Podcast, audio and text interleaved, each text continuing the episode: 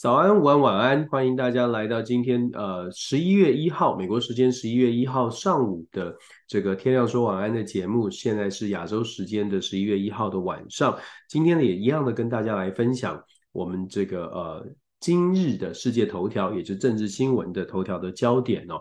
那还是一样不免俗的跟大家问声好之外呢，也祝福大家一切平安顺心。然后我们赶快来跟大家说说，呃，今天到底。发生了，这个世界在关注哪些事情哦？我想毫无疑问的，这个世界关注的焦点现在还是在以巴的冲突。大家各种的说法都有，我一直在强调，我们从不同的面向来看，以巴冲突、以哈冲突，或者是。这个以色列对加加萨的进攻，不管你从每个哪个媒体哪个角度，我们基本上看的是啊，到底发生什么事情？先从华邮开始哦，华邮今天早上呢报道的是即时的最新的状况。那我们知道，昨天呢，事实上以色列对于呃加萨走廊的难民难民营哦难民区，呃加巴加巴拉亚加加巴亚或者是加巴拉亚这个地方呢，呃。发动了，发动了这个攻击哦，他的目标当然是要攻击所呃呃这个哈马斯的军事的将领或者是军事的人呃人物哦。不过当然平民受伤的情况比较严重。华邮的头条是讲说呢，受伤的巴勒斯坦人从加萨穿越过埃及哦，那埃及看起来呢首批允许了外国人啊、呃、进入到埃及，这是一个新的消息呃。最新的状况就是说，加萨走廊又被攻击了。那在难民区的部分，其实就在我们现在分享新闻的大概前二十分钟左右呢，又有一个新闻的快报，同样的地区又再次的遭受到以色列呃军方的攻击的轰炸，因为他们呃认为呢，该地的哈马斯的这个组织还没有被。呃，彻底的歼灭啊，所以又发生了一波的轰炸。待会我们可以看看有没有最新的快报出现在媒体的网站上。那现在看起来呢，这个加萨走廊的伤亡的状况真的是蛮惨烈的，而且整个救援的物资确实也非常的缺乏。那在在这个华邮的报道当中呢，也提供了非常多的图片来呈现呃整个呃目前加萨的整个的状况哦。另外也特别讲到说，这个在目前的以哈冲突，或者我们就说把以巴冲突、巴以冲突，目前这个冲突已经造成国际上面的呃支持以色列跟巴勒斯坦的力量有明显的越来越分歧。讲到什么呢？讲到了华邮就报道了在，在呃中呃中南美洲的玻利维亚，玻利维亚就是昨天第一个向以色列呢政府提出这个开第一枪，就是外交上面正式的断交了。另外，智利跟哥伦比亚的这两个国家呢，也都分别的召回了他们的大使哦，来表达对以色列的不满。不满的部分当然是针对巴勒斯坦的攻击。不过，玻利维亚开了真的是开了第一枪哦，这个用断交的手段来来表达他们的。呃，抗议。那玻利维亚抗呃断交，事实上，玻利维亚在二零零八年，当时以色列也是一样的进军加萨的时候，也曾经断交过。当时的左翼的领领导人呢，确实是采取断交的手段。只不过在二零二零年呢，比较靠右的、比较保守派的阵营又再次跟以色列拉起了关系。现在呢，又再一次的这个决定要跟以色列断交。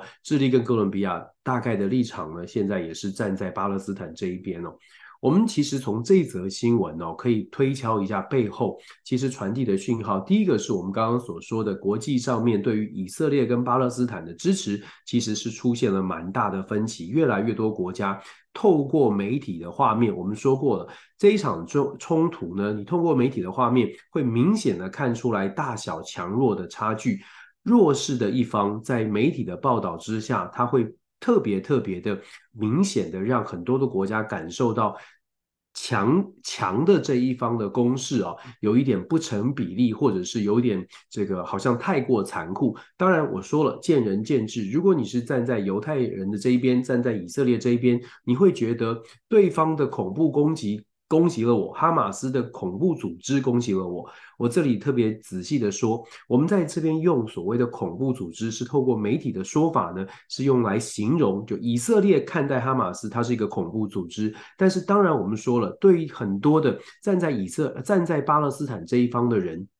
他们不会觉得哈马斯是恐怖组织。我们尽可能的，呃，当然我们有的时候啊，讲分享新闻的时候讲用的是新闻当中的名词，我看到有一些这个网友们的反应或者留言，就说：“哎，我们是不是站定了特别立场？”我特别要强调，看国际新闻、看国际政治，因为我们并不是当地的人，所以我们尽可能都是分享，从尽可能从不同的角度来谈哦。大家稍微的这个冷静来看待。如果我们在用词上面呢，乍听之下觉得好像哎，怎么用这个词？真的，大家多多包包涵哦。我们我们是呈现媒体的分享。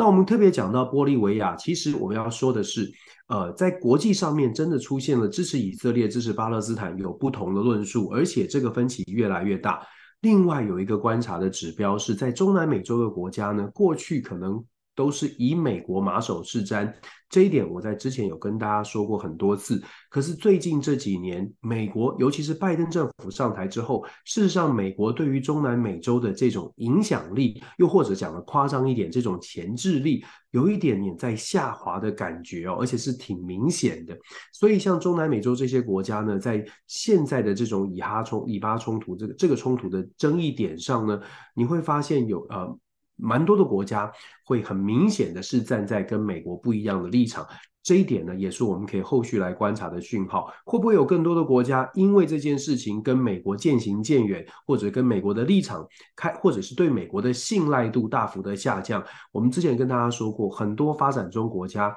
本来在乌俄战争，也许觉得那个道德高度、政治正确，站在美国这一边没有太大的问题。可是这一次的以巴冲突，其实问题就挺大的，所以巴玻利维亚呢断交的事情呢是值得观察的。那当然也有比较国际上面稍微轻松的消息，在华邮当中也有报道啊，讲了这个世界新闻的重点当中，我们当然也不免俗会看到，因为他讲到呢，二零二四年、二零二零三四年的世界杯足球赛，目前看起来主办国申请主办的国家只剩下一个了，这就是沙乌地阿拉伯。沙乌地阿拉伯的王储 MBS 在这次新闻当中有特别讲到，MBS 说呢，因为很多人觉得沙乌地阿拉伯有什么人权的问题哦，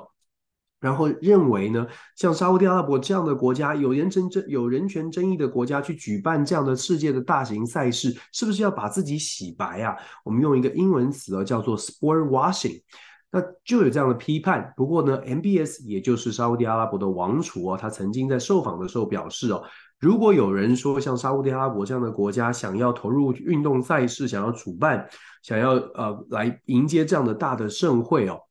就是一种 sport washing，就是想要把自己的身量洗白。他不在乎这些这些批评，他一一方面呢很霸气的讲说，沙乌地阿拉伯整个做这个运动的产业，就算收就算有营收，大概占自己的 G 整个沙国 GDP 的不到百分之一。那如果有人认为沙国会为了这百分之一会去做这种洗白的动作呢？那基本上他的态度是毁誉由人了。那我们呢，做我们沙国呃沙乌地阿拉伯做自己要做的事情，这个是沙乌地阿拉伯的状况。尤其呃二零二三、二零三四这个世界杯啊，在澳洲本来传言呃澳洲也会申请，可是澳洲正式的退出之后呢，现在剩下一个国家呃想要申办这二零三四的世界杯。而且呢，国际足总看起来，如果找不到其他的人、其他的国家申请的话，也许二零三四啊就提早的定调了世界杯足球赛。如果你热爱足球的，我不知道这么早是不是就可以开始预先做准备。但是看起来沙乌地阿拉伯呢，很有可能抢下这个主办权。另外，在华邮也有报道，在乌克兰呢，乌俄战争我们还在打，别忘了六百一十六天了，六百一十几天了。乌俄战争还在继续，那乌俄战争在继续当中呢，乌克兰最近有一部新的电影，它是这个跟罗宾汉的故事情节很类似的，拍了一个类似做史诗级的，就是那种历史故事、历史背景的这个故事哦。根据的这个故事的原型呢，是在乌克兰当地的一个神话故事，这个 Dovbush 多夫不息，或者是朵夫不息，这个呃，这个片名哦，基本上它是反映出在十八世纪的时候呢，有一个有一群就像罗宾汉一样的，在就就像我们在中国故事的话，就是梁山伯的故事哦，有一群盗匪啊，他这个侠盗就是侠盗之心，他是劫富济贫的。台湾有这个廖天丁，中国大陆这个中国。传统的故事呢，有梁山伯，呃，梁山伯，梁山的这个是这个是这个一百零八条好汉。那在呃西方有罗宾汉，然后乌克兰呢也有自己的多 Dovbush 这样的一个这个传说中的人物哦。那梁这个梁这个罗宾汉的故事啊，这种类型的故事呢，在乌克兰引发了很多的关注，那啊也创下了票房的记录哦。不过你仔细去看这个新闻讲到的票房记录，在乌俄战争当中的票房记录，我个人是很好奇，所以我点进去看了哦，他们的票房记录创下这个史上的这个很非常好的票房记录是五百万美元哦。它其实某种程度反映出来，现在在战争当中啊，坦白说，真的要有什么高票房记录，恐怕也不容易。那另外呢，这个故事啊，事实上它也用来做对比的是，一九九五年的时候有一部电影叫做这个勇勇士之心，勇或者是勇敢之心哦，这个 Brave Heart。Braveheart 呢是由这个呃梅尔吉波逊主演，然后呃苏菲玛索这几位知名的演员主主演的，演的是苏格兰当时抗争英王的这个故事哦，当时真的是在全球引起了很高的票房。他是做这样的对比哦，强调的是现在的乌克兰呢，这种电影让乌克兰人呢呃啊、呃、在乌克兰民间很受到欢迎。不过我觉得这个还是啊，非常可能我们非常现实哦，在这种状况之下，某种程度确实是需要一些振奋。但是你从票房来说呢，也只能反映出现在的这个乌俄战争当中，恐怕对于整个乌乌克兰的生活的这个经济呢，还是有蛮大的影响哦。毕竟所谓的高票房五百万啊，对乌克兰来说可能很多，可是真的它反映出来的是战争当中呃需要比较多的这种振奋，可是呃。现实的残酷啊，还是得面对。另外，我们再看到以色列哦，以色列呢，他在这个呃论述上面，在这一场冲突当中呢，论述上面，纳坦雅胡昨天呢，在接受访问的时候，看起来这个呃华邮的报道呢是说，以色列现在采用的是二战时期的二战的这个呃故事，或者是二战的经历，作为他们的论述的这种。痛调就是定调，为什么他们会打这场所谓的加萨战争哦？那这个文章当中呢，讲到的啊、重点呢是在说，纳塔雅胡接受访问的时候，他提到了昨天访问的时候，他讲到说这个别国的例子，他怎么说呢？他说一九四四年的时候，英国轰炸这个呃，英国轰炸这个丹麦，丹麦的这个呃哥本哈根附近的这个一个传说中情报当中显示的。德国的，抱歉，盖世太保的总部。那这个盖世太保的总部呢？结果纳塔雅胡说，他们一九四四年英国轰炸的时候，误炸了盖世太保的总部附近的一个医院，造成八十多位孩童死亡。首先呢，这是纳塔雅胡说明这个记者会的时候说的。另外，纳塔雅胡也讲到了，人家问他说，那这和平协议啊，停火可不可以可不可以达成？纳坦雅胡说呢，想想看，九一一之后，美国有没有跟恐怖分子做出一些妥协？反正纳坦雅胡表现出来的是非常强悍的态度哦。我们先姑且不论这个纳坦雅胡是不是强悍，我们先说像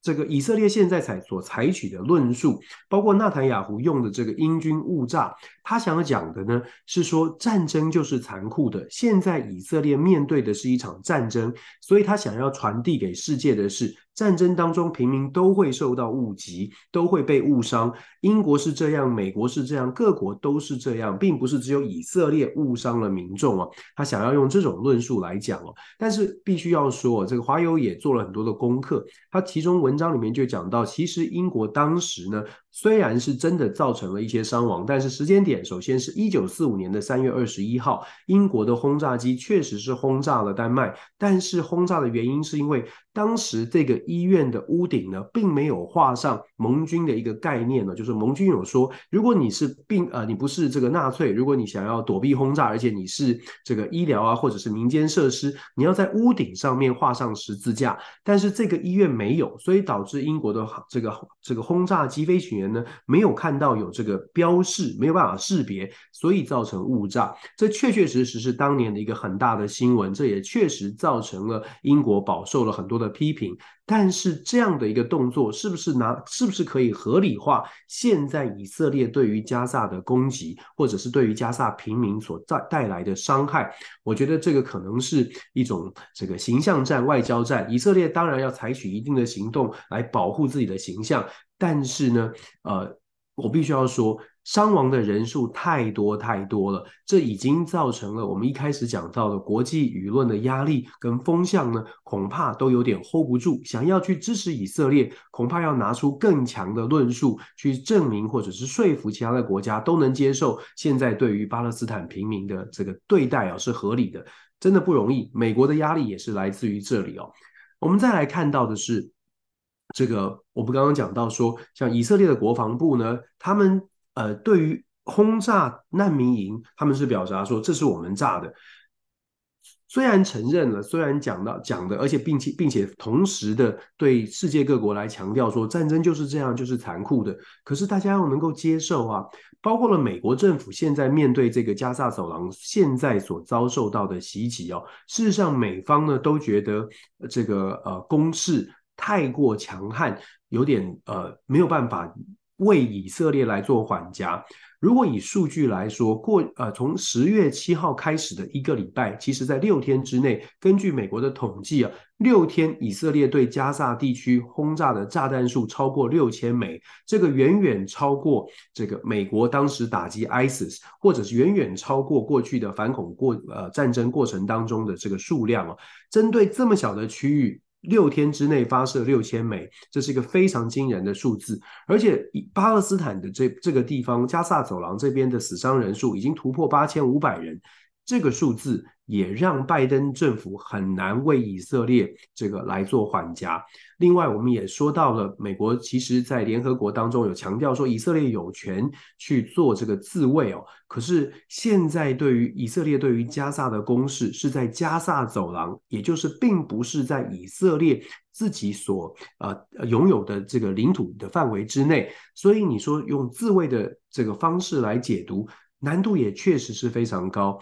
再者啊，美国一直在强调的人道援助哦，那这个人道援助为什么可能包括布林肯昨天在美国的听证会、国会的听证会会被美国的反战人士涂满红红的油漆的双手去大声的抗议，说是刽子手，是不能跟这个刽子手站在一起。主要的原因就在于大家其实很清楚的知道，虽然美国一直在强调要人道援助、人道援助，但是人道援助。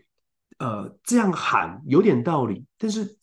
不呃，真正美国应该要决全力去做的，恐怕更应该是要避免人道援助要去救人的这件事情，这个源头可以被降低。所谓的源头就是，如果伤亡的数字不用这么快速的提升，那人道援助加不加速，其实就变成次要的。所以重点是能不能够让真的所谓的停火、人道停火，或者是真的双方可以停火协议可以达成。我们必须要说，以色列到目前为止呢，尽管美国说他们要促成人道停火，如果以对照来说，过去的这个美美国在打呃 ISIS 就是伊斯兰国。即便是伊斯兰美国在进攻伊斯兰国的时候呢，伊斯兰国都保持了，都让联合国的世甚至是世界卫生组织组织可组织可以在这个前线，就是真正双方交火的前线十到十五分钟车程的部分，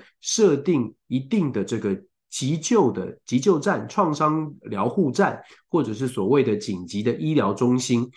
这是。即便是伊斯兰国当时攻击伊斯兰国，就是想要歼灭歼灭伊斯兰国，都有这样的设置。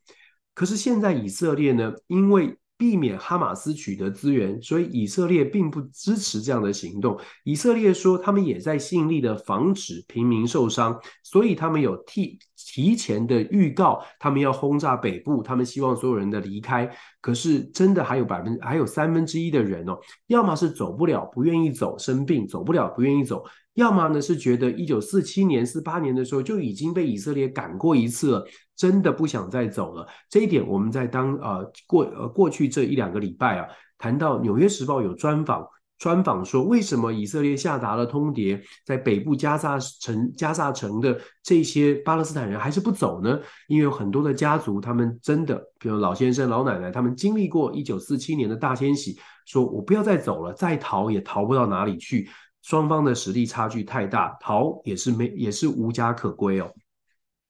其实讲的就是我们在分享新闻哦，可以讲得很快，可以讲得有道理。但是如果你想想看，将心比心，想想看在当地的人他是一个什么样什么样的感受？坦白说，真的是呃，真的是蛮痛苦的，应该是没有办法承受哦。那更不要说我们之前说过了，这个孩童跟妇女在过程当中的伤亡数字真的是非常的惊人。另外呢，在美国的新闻的部分呢，是前奥巴马时期的官员 Jack Low，他确定呢要代表美国担任这个拜登政府啊出席，变成这个驻以色列的大使。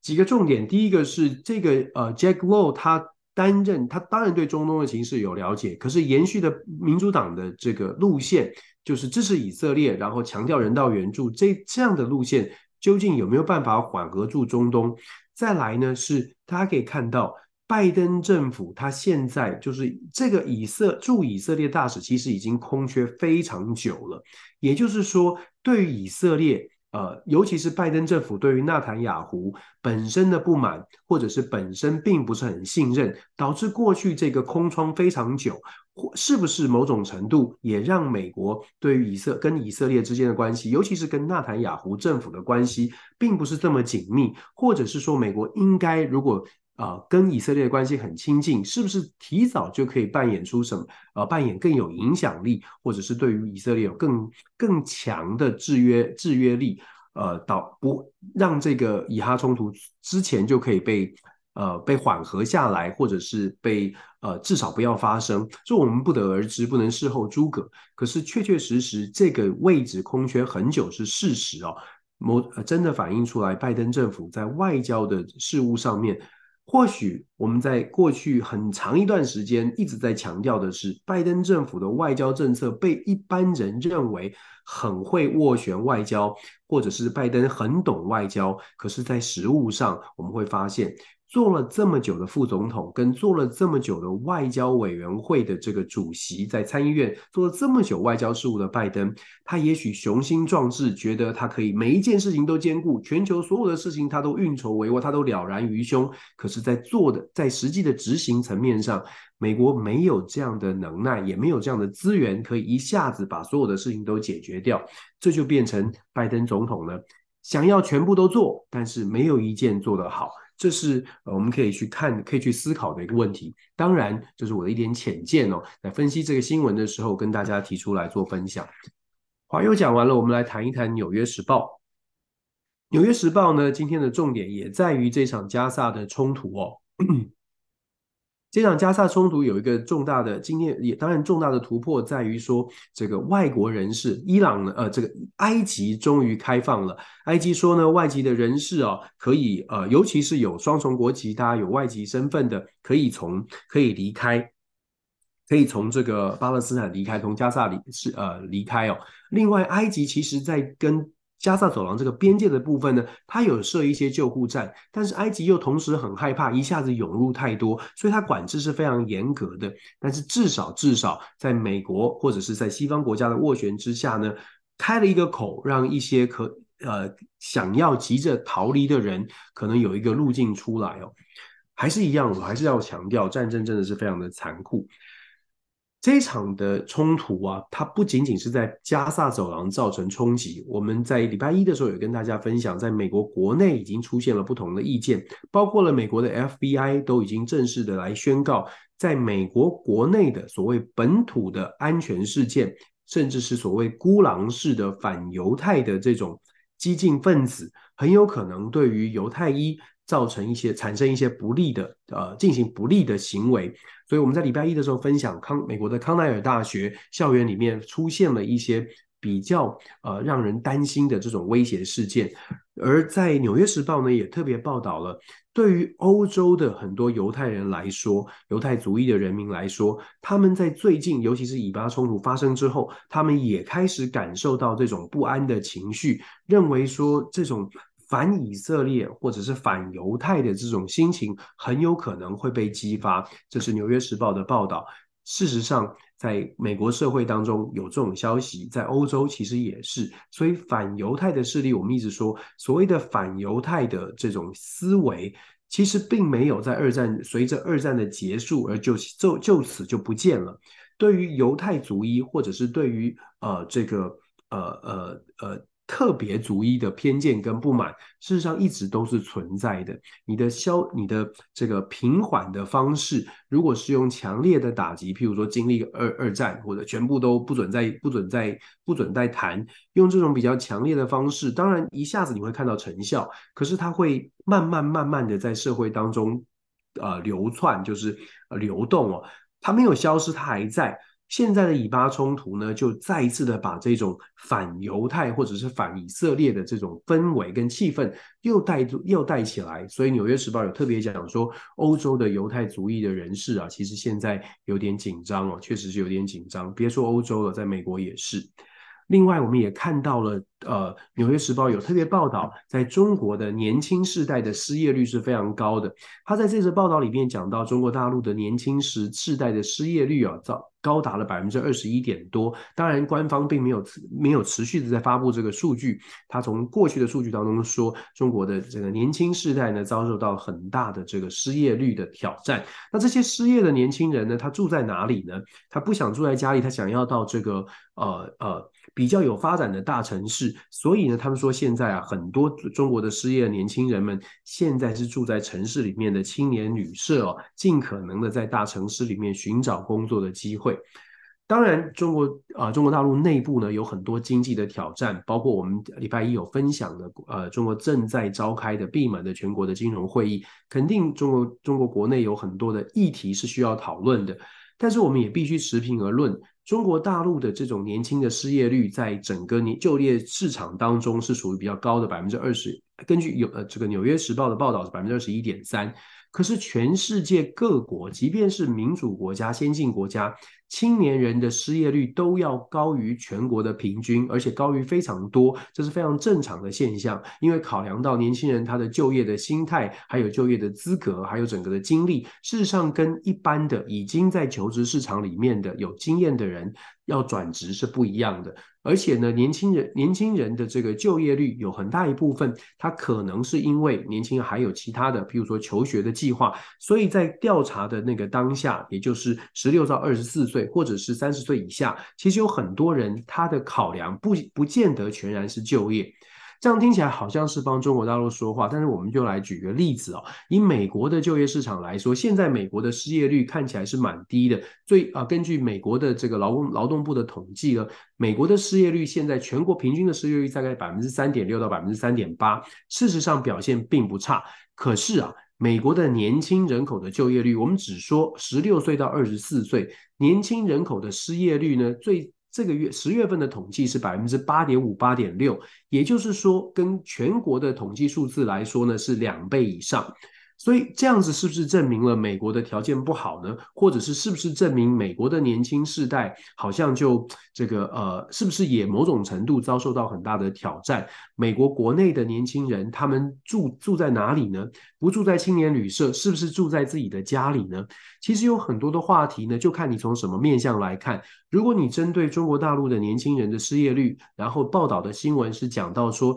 中国失业的年轻人在城市里面住在青年旅馆。其实，同样的镜头，如果拉到了美国，拉到了欧洲国家，我想故事啊脉络其实是差不多的。这反映出来的，这是一个全球性的现象。在不同的社会、不同的政治体制，当然可能会有数字数字上面的差距。可是，如果我们真的愿意平心静气来看待年轻世代他的失业率，确确实实，不论在放在任何的地方、任何的时间点，它都是相对比较高的。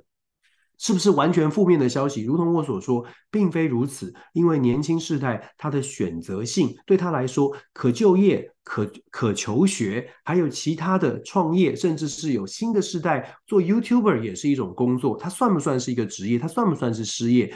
用传统的呃这种调查方式呢，其实可能都是失业，因为你没有一个雇主，你没有固定的这个税呃稳定的交税的记录，可能都是失业的。所以我必须呃在这边呢谈到看到《纽约时报》的报道，我们也特别讲一讲。很多朋友会如果觉得哦，这样子就是代表中国快要垮了，或者是哪一个国家的年轻人的失业率这么高就快垮了，其实这是全球通见的常见的一种现象。即便是在呃可能大家觉得经济发达的国家一样的年轻世代，包括台湾也是，年轻人的失业率肯定是比一般全国的这个失业率来得高很多，这是必然的现象。再来，我们讲到这个全球的这个呃领袖啊，如何来控制 AI？全球领袖如呃年轻呃如何来控制 AI？这则新闻讲的是在英国召开的第一届所谓的 AI 的管理的风险的高峰会哦，到底能不能够领导人或者是全球的政府呢？到底能不能控制 AI？在这个新闻里面，他特别讲到了英国的这个呃。很早很久很久以前呢、图灵就是这个做这个人工智慧的图灵，现在很多人用图灵这个词，因为最早的这个天才的科学家图灵，他就有问到一篇著著名的论文，就有问到一九五零年的时候就发表一篇论文，叫做 Can Machine Can Machine Think？就是机器能够思考吗？这篇论文里面用一一万两千字的内容呢，去讲、去解释或者去强调说，在未来呢，有很多工作要做。如果有一天机器可以思考，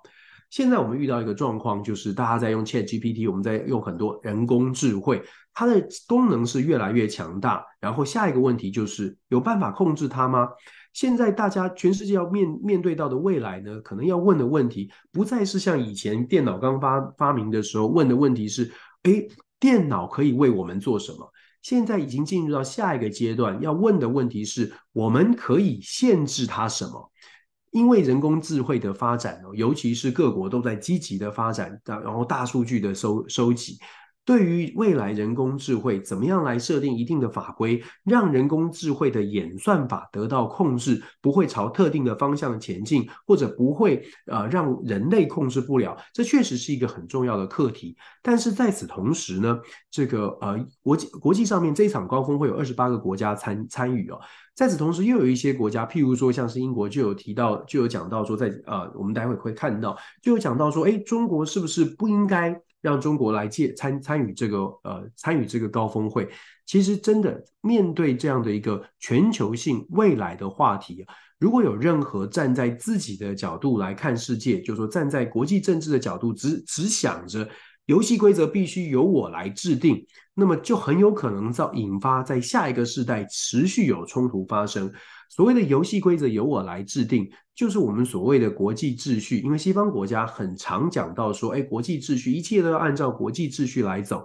可是国际秩序的制定过程是不是一个公平公开的过程？这个是非常重要的。这我必须这边要插个话哦。这个地方呢就有讲到，你看台湾关注台湾政治，可能会看到柯比最近在讲说，关键是有没有公平公开透明的一个机制哦。这个公平公开的机制程序是很重要的。如果你让这个过程、整个研发的过程、制定规则的过程是公平公开的，大家都心服口服，未来争议就比较少。这确实是如此哦。所以，针对 AI 的高高峰会上面，有一些国家讲到说啊，中国不应该，因为中国的在今年八月份发表的人工智能法里面呢，就有讲到说要维持未来大数据演算呢，要能够尽可能的维持所谓的社会主义的价值观哦。因为这一点，有一些西方国家就说：“你看，你看，中国在设定 AI 的时候呢，它有设定特定的条条框框，所以不应该让它参加。”但是，如同我所说的，如果在这个过程当中，你特定用特定的立场去排除任何的国家，尤其是科技的大国，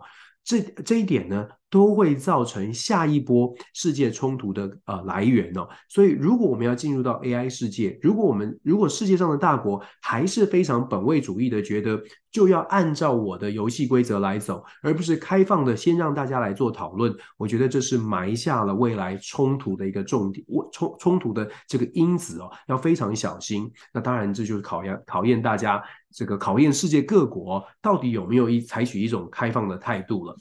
这是《纽约时报》，再来我们看一下这个《华尔街日报》。《华尔街日报》一样讲到了这个头条的部分呢，就讲到，哎，外国人呢、啊、可以离开加萨了。这个现在埃及呢这边已经开放，所以外国人是可以开始离开加萨的。可是同时呢，我们也看到了其他地方的零星的冲突已经开始展开了。刚刚我们一开始有讲到，在在这个伊拉克的部分呢，伊朗所扶植的、所支持的民兵现在开始攻击了美国。在约旦河西岸也有开始有零星的冲突，更不要说叙利亚的真主党，还有其他的这个跟以色列比较有冲突的地方，也开始有一些不满的情绪，已经化作行动。所以呢，外国人士虽然开始可以撤离加萨，但是巴勒斯坦人的处境恐怕在至少在短期之内呢，不仅是没有看到停火的可能，反而是看到了更多更多被攻击的被攻击的这个这个危机哦。我们当然不希望，可是国际政现实层面呢，真的啊难度要要调整这个发展的方向，要让以色列完全停火，要让大家强调人道。恐怕难，真的是不容易，真的不容易。我们只能有的时候在分享新闻的时候，有的时候也是为呃，也是默默的祈祷，希望伤亡真的少一点，尤其是妇女跟孩童。在《华尔街日报》有报道，这个美国的呃这个间谍机构呢是讲到说，讲到说这个呃呃北韩呢事实上有有交付一些这、呃有交付。呃，俄罗斯一些火炮，这个是在啊，Bloomberg，抱歉，在华尔街的部分呢是讲到说以色列空袭啊，造成了难民营的这个拥挤哦，就我们刚刚有特别讲到这个以色加萨加萨北部的地方哦，现在难民营遭受到攻击的情况，其实大家看这个小图，如果有机会大家看一些外国的媒体，点进去看那些影片跟这些这些图片呢，事实上都。呃，非常的不忍卒睹，因为平民真的是无辜啊，平民真的是无辜。在《华尔街日报》有讲到，中国的房地产的开发商啊，打算要降价。那当当然，已经买房子的屋主呢，是表达的是抗议哦，因为他一夕之间可能降价几啊、呃，降价几万块、几十万。当然，对于已经买的买的人呢，会觉得说啊，这太不公平了。我几我呃疫情期间或者疫情之前定买了这个预售屋，结果现在的价格大幅的下降。但是呢，中国目前的房地产的状况确实不理想哦。怎么样能够挽救现在这种中国内部房市的这个危机？恐怕不只是开发商，也不只是一般的民众，整个政府的单位哦也在积极的投入。这个后续可以观察，因为这对中国国内的经济确实是有很大的影响，人民的生活，呃，居住。就有些人存了一辈子，他可能要买一个房子，结果房子变成烂尾楼，没有办法盖完，这确实是一个很大的冲击。不得不说，尤其是中产的，比如说小夫妻，他如果把所有的积蓄买在呃投资在想要建一个家的这种心态，然后这个家没有办法盖好，是确实是让人家感受到很沮丧、很挫折。所以当然这个呢，不仅仅是经济问题，更是民心的问题哦。这是中国国内我看。呃，政府啊，责无旁贷，当然也会面到很多面临到很多挑战的问题。再来呢，这个《华尔街日报》也有讲到，以色列，以色列呢加紧了封锁之后啊，对于加萨地区的人民啊，我们说物资的短缺，不只是水电网络的断网，还包括了医疗资源的缺乏。现在还有另外的问题是，连饥饿也降临了，因为没有物资，没有食物，没有水。这些状况呢，其实真的就是一个人道的危机。这也是为什么联合国的秘书长古特雷斯，或者是整个联合国都在大声的疾呼，要有人道的停火，要有人道的停火。我们刚刚特别有特讲到说，包括美国在攻击，在当时歼灭 ISIS 伊斯兰国的时候，伊斯兰国虽然没有。没有答应说所谓的人道停火的期间，可是因为伊斯兰国本身的这个力量有限，所以伊斯兰国没有办法全面的封锁他在管辖区域之内的人逃离伊斯兰国。虽然他会开枪射杀这些平民，非常的不对，但是伊斯兰本身，伊斯兰国本身的这个条件不足以让他完全的封锁住他所管的范围，呃，范范围哦。那但是以色列的状况不一样，因为以色列确实是可以关闭关闭这个边界的，所以以色列所采取的行为。啊，所采取的行动，事实上对于加萨的平民来说，是真的有点形容夸张一点哦，就说有点插翅难飞。所以水电的问题、网络的问题、食物的问题，当以色列不松绑、不松不解禁，事实上是很困难。当然，我们也看到了，在斡旋之下，以色列有慢慢慢慢的开放，可是时间啊、真的是在跟时间赛跑。巴勒斯坦的人民啊，面对的挑战啊，真的是真的是非常非常的大。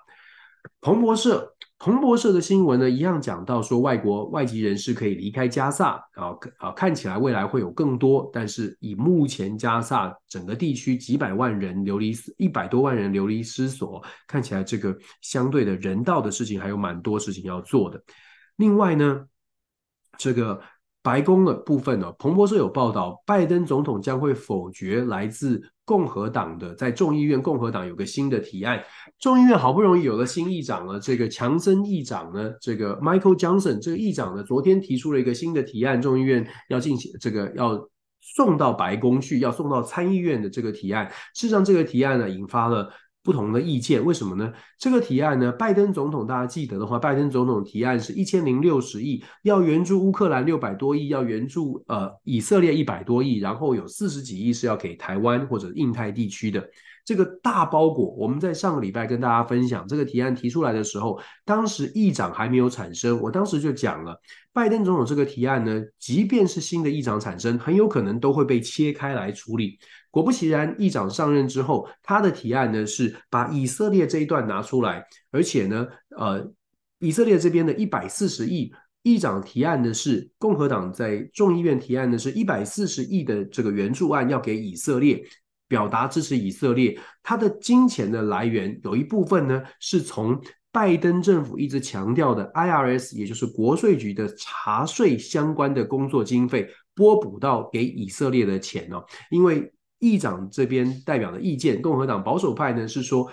美国不需要这么多人来查税。当然，共和党本来的态度啊，就是对于税啊，就是要减税啊，小政府。所以呢，他们提出来的提案是说，美国不需要有这么经这么多的经费用在做这个查美国民众的税。所以 IRS 也就是美国的国税局不需要有这么多的经费，这些补助给 IRS 强化查税、查缉逃漏税功能的这些钱呢，应该要拨补到给以色列这一边。但是呢，拜登总统我们刚刚说了，拜登总统就已经说了，他不会接受这个提案。其实这个提案呢，连美国参议院的共和党这个呃也有表态啊，就觉得说这个提案可能不太不是很理想。他也某种程度凸显了这个新的议长啊，Johnson 相对来说，呃，真的在整个国会参众两院的协调上面，他的人脉、他的影响力、他的关系还有待加强，还有待加强。但不论如何，要援助以以色列，到目前为止，美国的态度还是以支持以色列为主。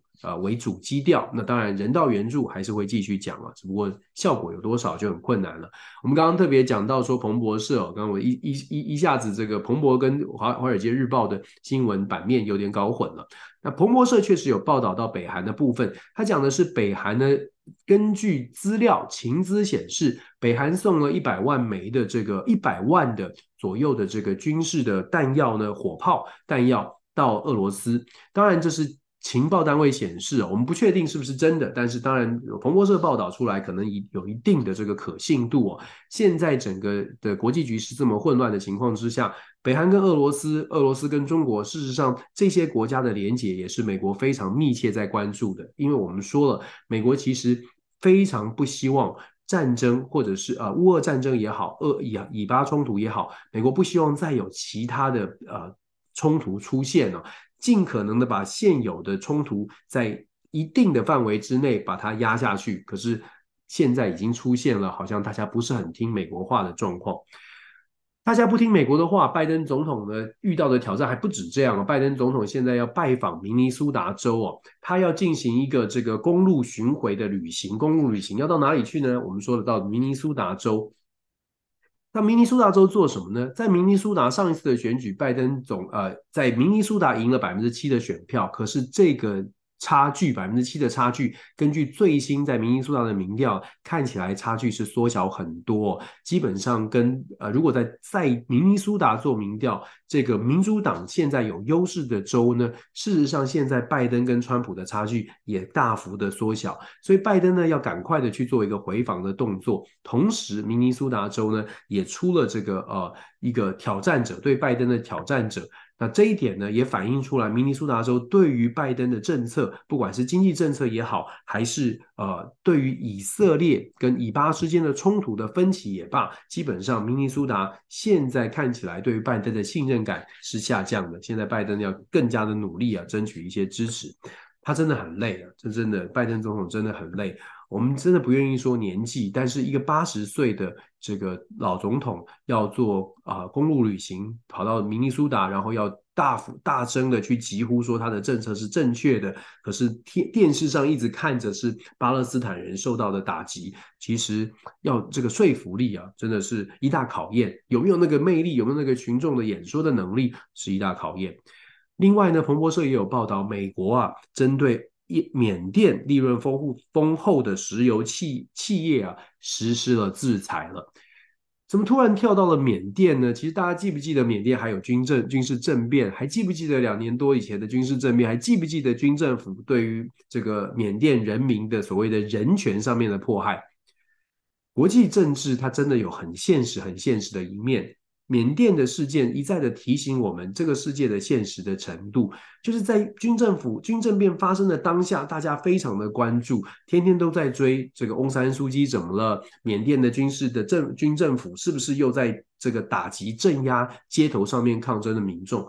随着时间的推移，随着其他国际事件爆发，事实上，美国的主流媒体不再谈缅甸，美国的政治人物在华府也没有什么人在谈缅甸。现在又拿出来讲，讲到缅甸，讲的呢也不是所谓的人权问题，考虑的是石油，考虑的是怎么样来这个制约这个缅甸，啊，不让缅甸在石油的产业上面获得丰富的利润。但后面是不是有其他的政治算计？其实大家可以去做思考。但是呢，我们要必须讲，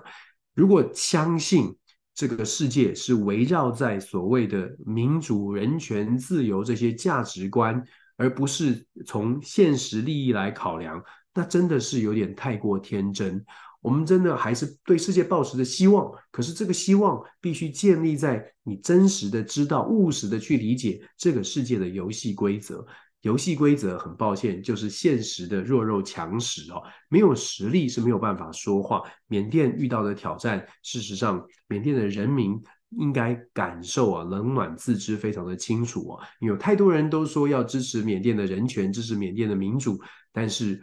说话说得很大声，后续的支持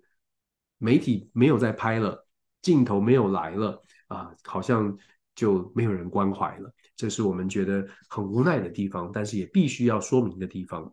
另外，我们刚刚说到了彭博的报道呢，就有报道到说。关于 AI 人工智慧高峰会议哦，风险高峰会，英国是认为说中国不适合参加，但是我们要讲哦，就是刚刚说过了，如果说 AI 的智慧的这个呃规范，就是有特别排除哪一些国家，其实它会埋下未来更多冲突的引爆点，因为当你的游戏规则是由一群一些国家特别的国家透过没有。非常包容的治理的呃制定规则的方式来落来呃产生出来的规则，你不用期待说所有国家都会买单，只有用公开、公平、透明的方式，让其他所有的国家，不管你喜欢或不喜欢，只要知道这些国家在未来的人工智能或者在未来的科技的这个发展当中，一定会扮演角色的，特别是这些比较有影响力的国家，如果你不让他参与。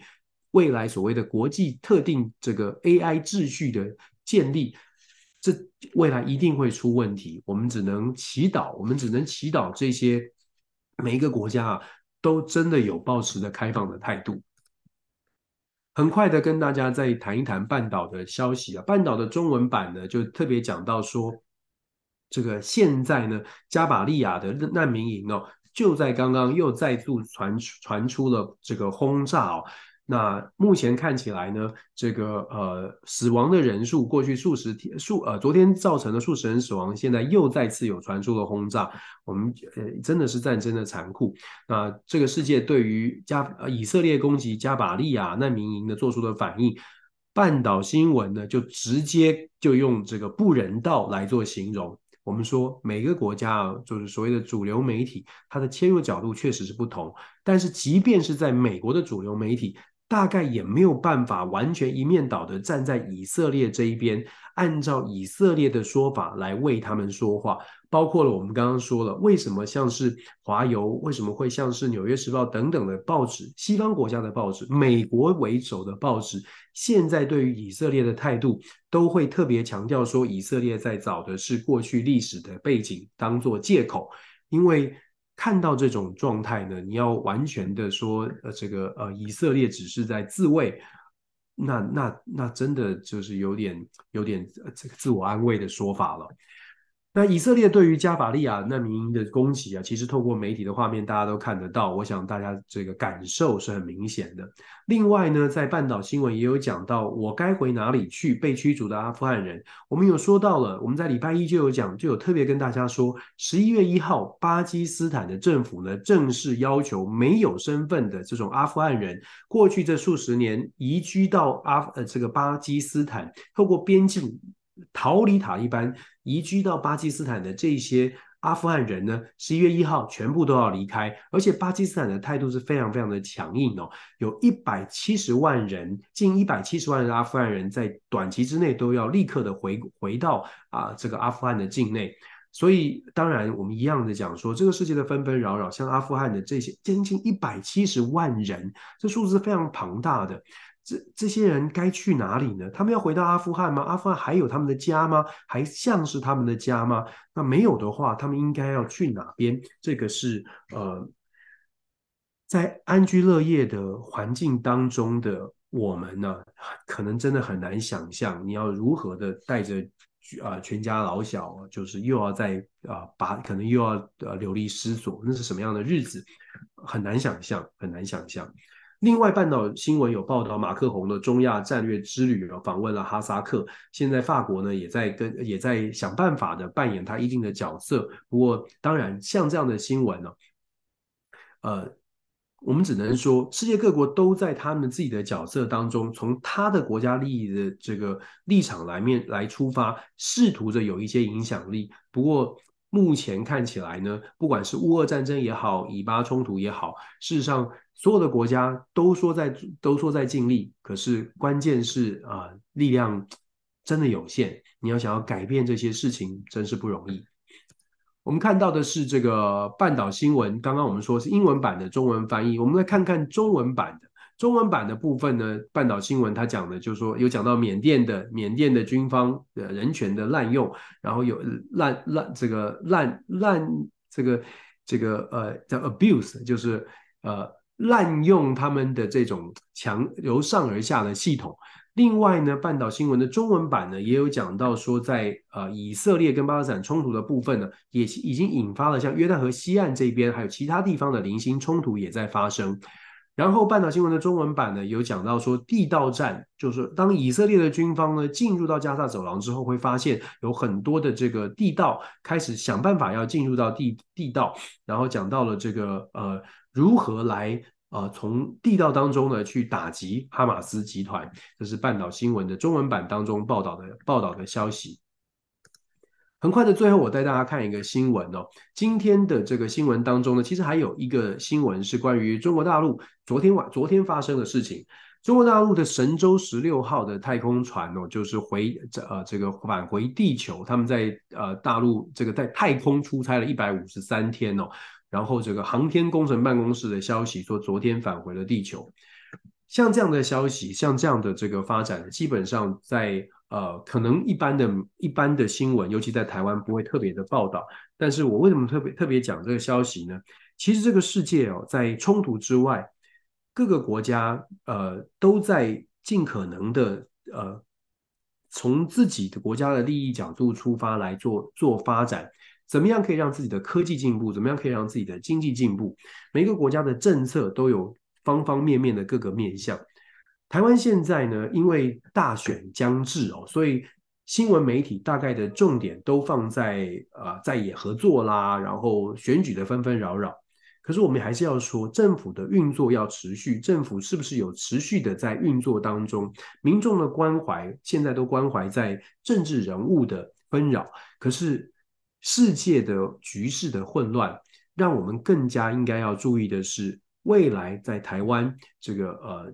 不管是哪一个执政党要当选哦，他到底有没有有没有这样的能力去了解呃，就是中华民国，了解台湾在整个世界上面可能会有什么样的角色，在整个美中台的关系当中呢，台湾可以有什么样的这个空间？那怎么样来进行在和平的方式之下呢，找到自己的生存之道？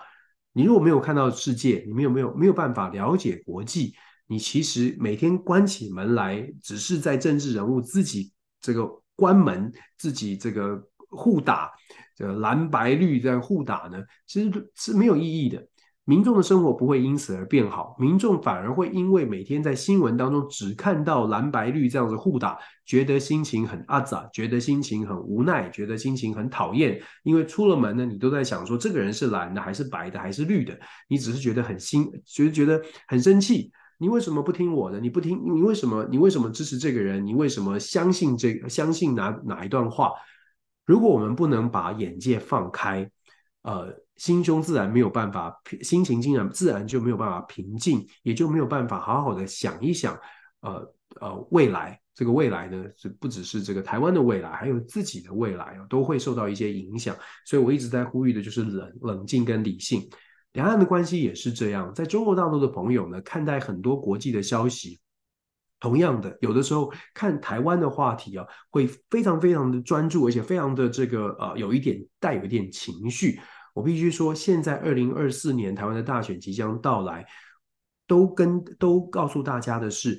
平心静气的来看待这一场选举，平心静气来看待它的发展。我们相信人性，我所谓的相信人性，人性是算计的，人性是计算的，是理性的。如果你觉得你你相信人性，最后都是从现实的考虑，想说如果我这么做，哪怎么做对我自己最好，通常人就会这么做。如果用这种角度、这种逻辑去看政治人物，不管你看的是蓝、是白、是绿，其实你会发现他们所说的话、所做的事，都是某种策略上面的行为。要和、要分、要要要要拼、要冲，其实都是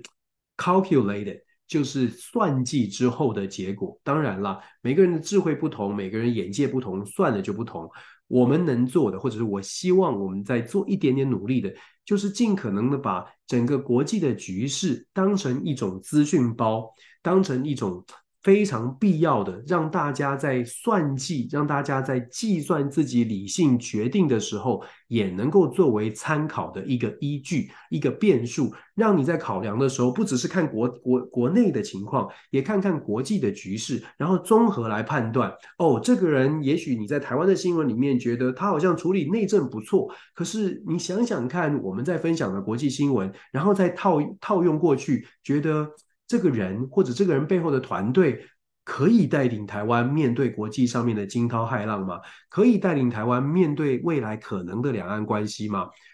这是我们希望做到的，这是我这个频道希望可以跟大家分享的。中间观点呢，一直希望做的事情很清楚，就是让大家一起呢，不要只限于非常非常狭隘的角度。当然，我自己也在学习，也跟大家一起成长。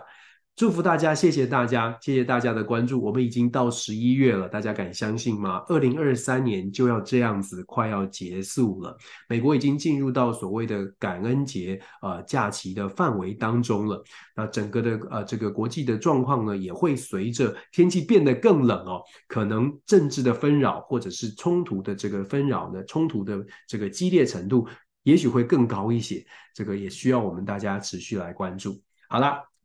感谢今天大家一起来呃了解这个国际政治上面的重要的头条的焦点。我们一样的在呃每个礼拜呢，礼拜一、礼拜三跟大家分享当天的国际政治的新闻的头条。那呃每天呢都会。